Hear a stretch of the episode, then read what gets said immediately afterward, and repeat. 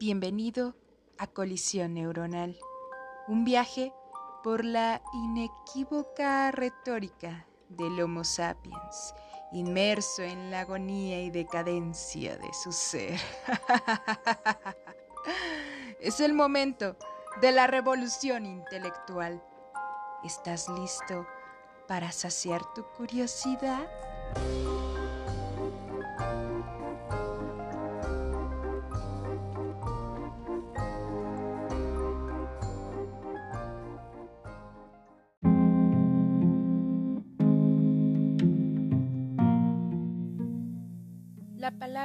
Sacrificio proviene del latín sacrificium, lo cual significa hacer celosamente, servir a Dios, ofrecer sacrificio, lo que entendemos como una ofrenda a una deidad en señal de homenaje o expiación. Cuando las palabras sacrificio humano se leen juntas, se nos puede venir a la mente una serie de imágenes y sucesos, Tal vez imaginas a los mexicas o a los mayas, o tal vez piensas en una secta o en algún culto.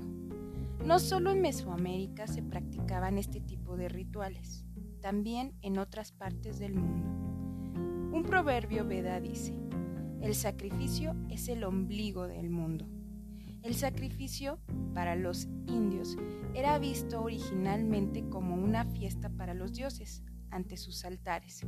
Sobre el césped sagrado se ponían ofrendas de comida, pastelillos, leche, mantequilla, carne y la bebida del soma.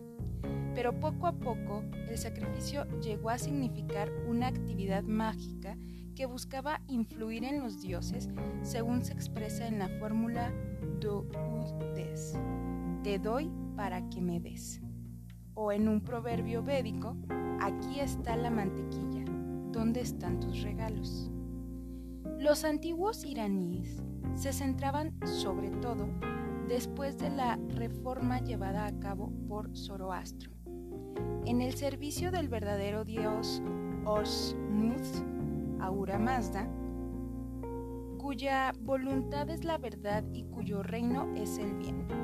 Esta religión de tan elevada moral promueve una vida de pureza, el cumplimiento consciente de todos los preceptos morales y litúrgicos y el rechazo positivo del demonio y de todas las fuerzas demoníacas.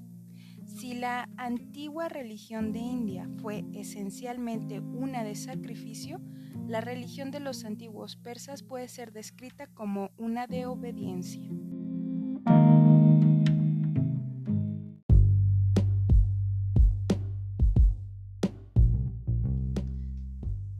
Acuerdo con Alfredo López Austin y Leonardo López Luján, para comprender el sacrificio humano dentro de la cultura mexica, es necesario analizar los vínculos entre esta práctica y las concepciones prehispánicas del universo, los dioses, el hombre y cada una de las criaturas con las que éste interactuaba en su vida cotidiana. Es así que el sacrificio humano nos va a resultar ininteligible si no tomamos en cuenta la ubicación, el ensamble como pieza de este gran rompecabezas que llamamos cosmovisión. Una percepción simplista del sacrificio como fenómeno aislado producirá condenas fáciles, incluso un repudio inmediato al pueblo practicante. En cambio, una percepción científica irá más allá del enjuiciamiento, puesto que intentará alcanzar explicaciones objetivas y corroborables mediante el estudio de los orígenes y transformaciones de los acontecimientos históricos, de las costumbres y las instituciones religiosas y de las interrelaciones sociales del sacrificio.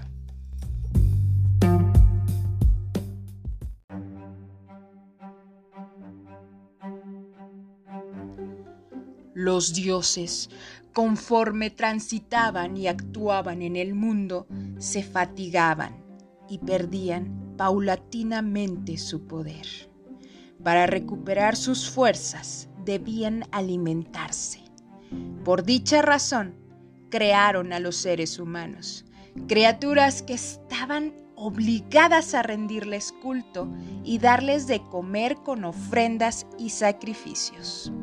El hombre se concebía como un ser privilegiado por su estrecha relación con los dioses, pero al mismo tiempo estaba en deuda con ellos porque éstos lo habían creado. También se sentía obligado porque recibía la energía vital de los frutos surgidos de la madre tierra y madurados por el sol. Su deuda era tal que no bastaban los productos de su trabajo para restituir lo adquirido, sino que debía autosacrificarse para entregar su propia sangre y al final de su vida ofrecer los restos de su cuerpo.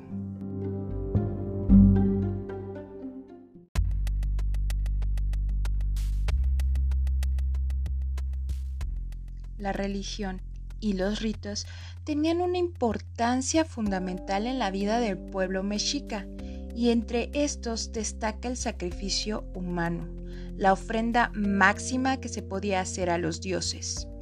Los informantes de Sagún en el Códice Matritense describen en náhuatl varias ofrendas para los dioses y otras acciones rituales.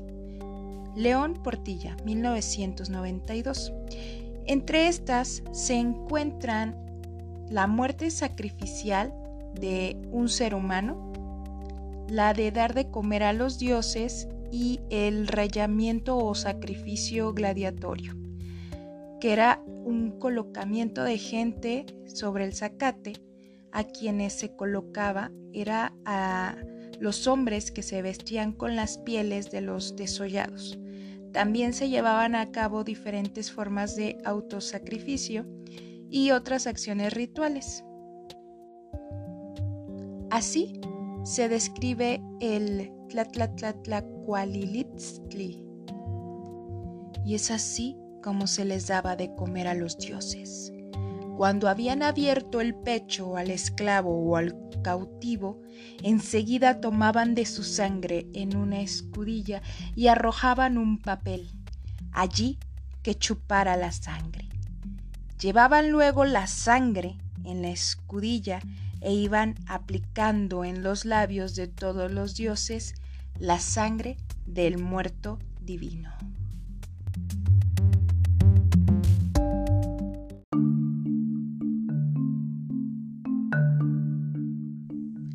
Para los mayas, el sacrificio también era una actividad religiosa que implicaba el asesinato de humanos o animales o el derramamiento de sangre de miembros de la comunidad en rituales supervisados por sacerdotes. Los dos métodos de sacrificio más comunes entre los mayas fueron la decapitación y el despeñamiento de víctimas atadas por las escaleras de los templos. ¿Te puedes imaginar esto? Al igual que los mexicas, el ritual sacrificatorio maya buscaba establecer una comunicación entre hombres y dioses. Se ofrendaba una víctima a cambio de renovar la energía regeneradora de las divinidades responsables del bienestar del cosmos. Probablemente has escuchado de los cenotes. Sí, esos hundimientos en la piedra caliza que dejaban al descubierto ríos subterráneos. Fueron de mucha importancia para los mayas, desde el punto de vista ceremonial hasta para la sobrevivencia. El agua de los cenotes para los mayas era fundamental, pero también en estos lugares era donde se llevaban a cabo rituales y sacrificios. La ciudad de Chichen Itza fue nombrada así por el cenote sagrado. Los Itzaes fueron grupos que practicaron el sacrificio humano al igual que los aztecas. Una de las características de los cenotes es su poca luminosidad, hecho por el cual era considerado en la época prehispánica un sitio de comunicación entre el mundo terrestre y el inframundo. De ahí su relación con el Xibalba o el mundo de los muertos, pero también con las cuestiones de fertilidad. Aunque esto suene contradictorio, hay que recordar que las plantas surgen de la tierra y la semilla que germina proviene del inframundo. El cenote sagrado de Chichen Itza tiene 60 metros de diámetro y el espejo de agua se localiza a 22 metros. La máxima profundidad del cenote es de 13.50 metros. Es conocido también como cenote Shenku o cenote de los sacrificios. Pruebas arqueológicas han demostrado que no solamente jóvenes vírgenes fueron las víctimas, sino que también del sexo masculino y de diferentes edades que iban de los 3 a los 12 años en algunos casos, en otros era de 18 a 55 y en el caso de las mujeres las edades iban de los 21 a los 34 años de edad. Había diferentes técnicas, diferentes sacrificios. A veces arrojaban el corazón, otras veces el cuerpo era lanzado al agua del cenote, en otros se encontraba que había desollamiento y en algunos casos canibalismo ritual.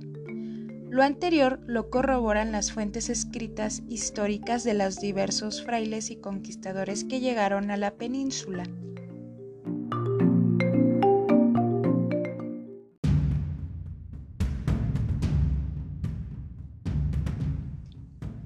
El control que ejercían los incas sobre otras poblaciones en el ámbito religioso se establecía desde el momento de la conquista, ya que su huaca, es decir, la entidad sagrada del grupo, era tomada y llevada a Cusco para colocarla en un recinto donde permanecía cautiva, para asegurar que sus protegidos no se rebelaran en contra de sus dominadores.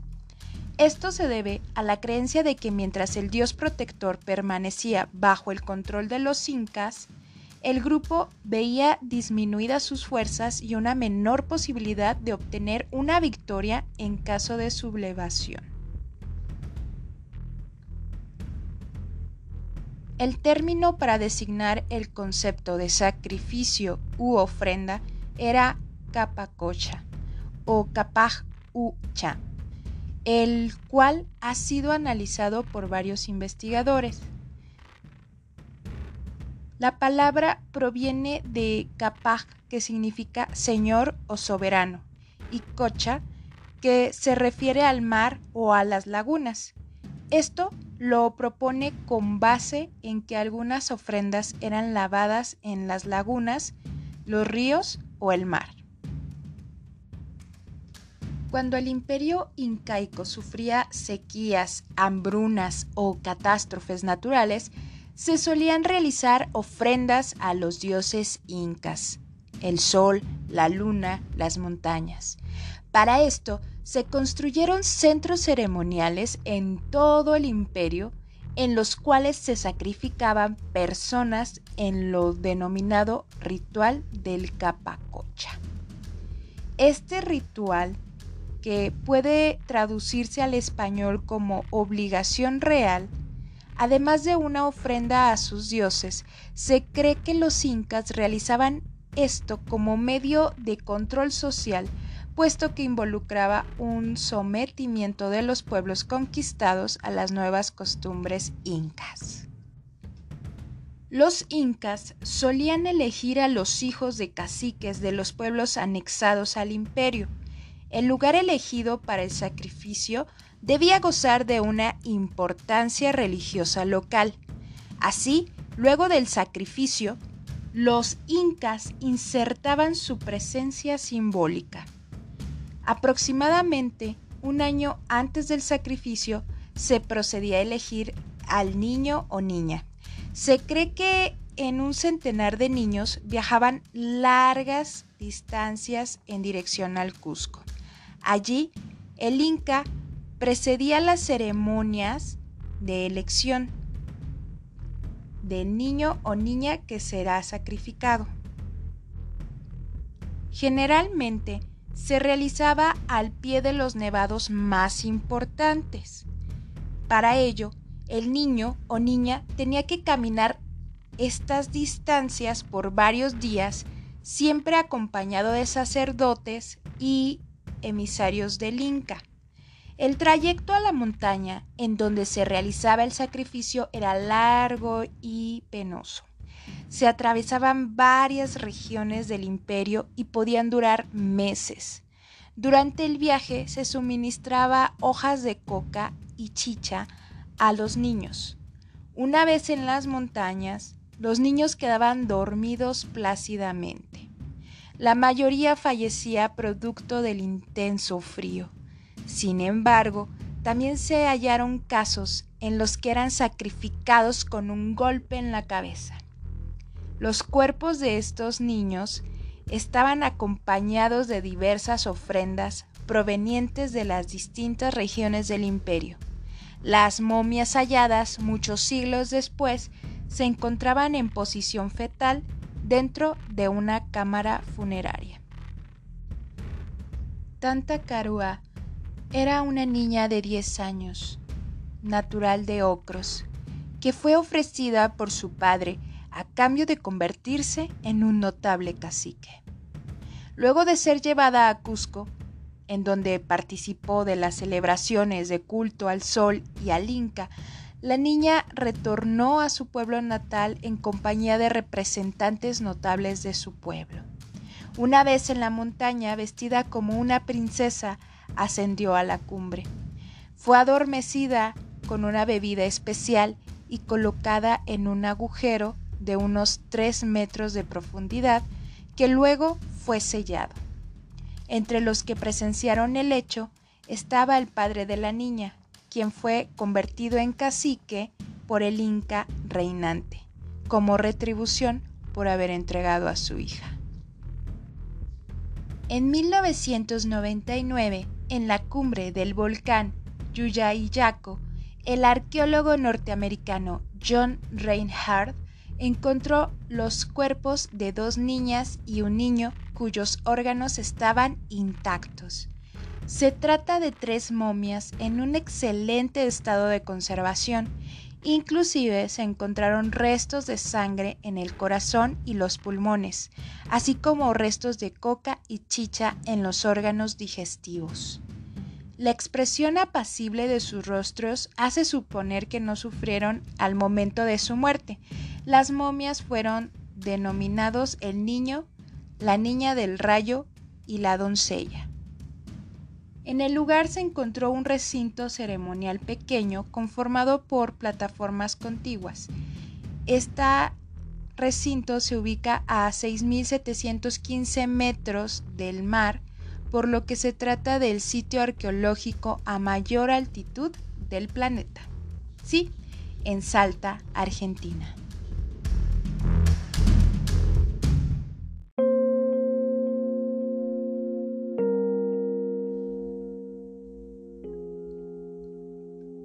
En otoño de 1922, el arqueólogo inglés Charles Leonard Woolley descubrió los restos de 74 esqueletos femeninos, al parecer damas de la corte, que se habían enterrado frente a la tumba del rey Ur.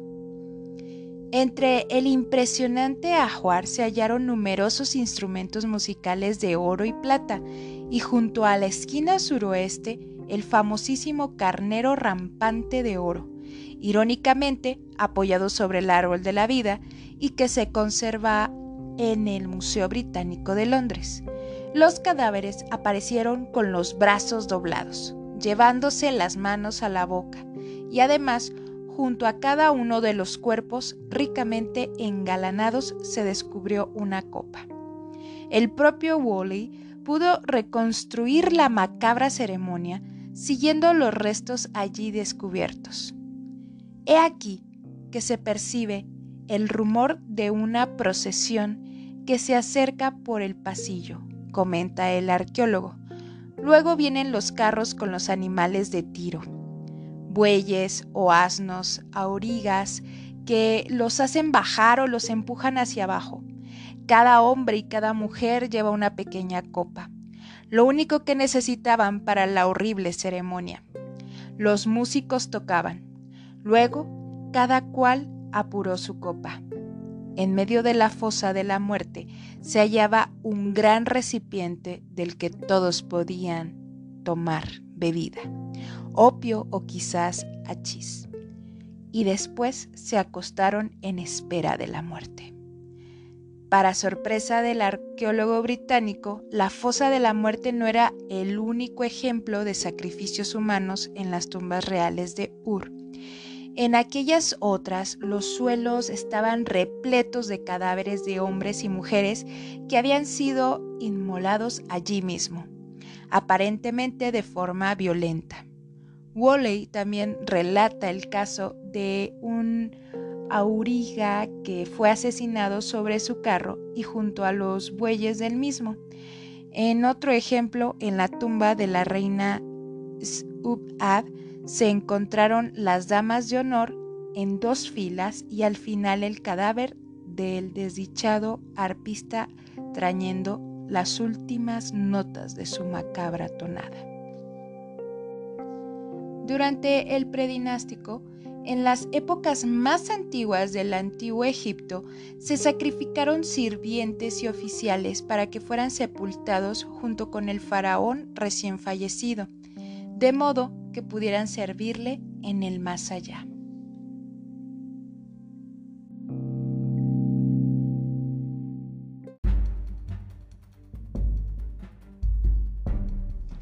En la antigua Grecia, el sacrificio era un ritual habitual para los griegos. Aunque el sacrificio humano es el más conocido, también se sacrificaban animales e incluso hay constancia de rituales en el que la gente se cortaba a sí misma para ofrecer su sangre a los dioses. Algunos de los más especiales fueron inmortalizados en las obras de los grandes historiadores y poetas, como Homero, que describió la escena de un sacrificio en el primer libro de la Iliada.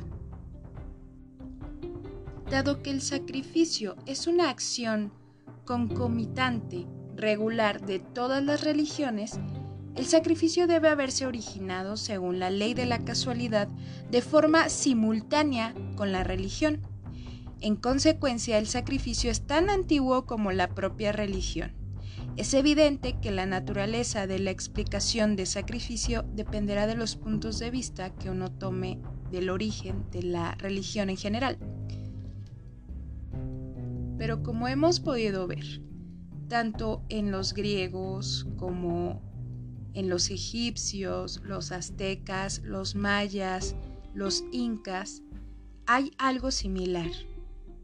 Darle al Dios lo que necesita para que ese Dios siga contento y nos siga dando más de lo que necesitamos. Porque somos los humanos lo que le debemos todo a Dios, ¿no? Pero hay estudios recientes de arqueólogos e historiadores que dicen que los sacrificios no meramente eran para satisfacer a los dioses, sino que era una herramienta útil para poderosos.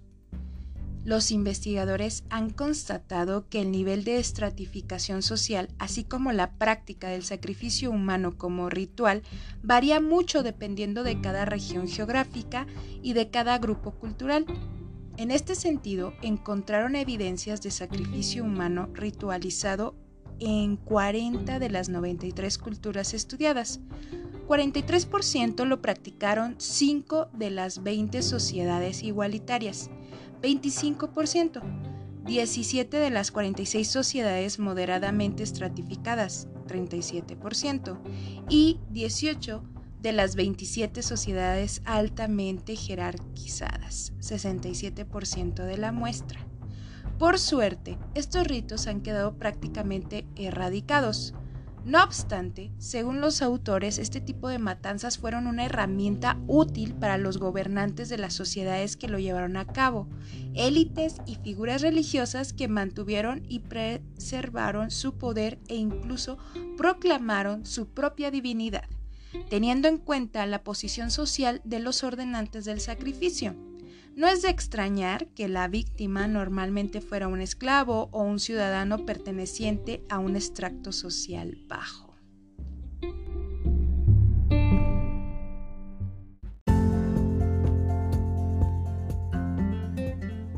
Gracias por escuchar Colisión Neuronal. Para más información, puedes seguirnos en redes sociales.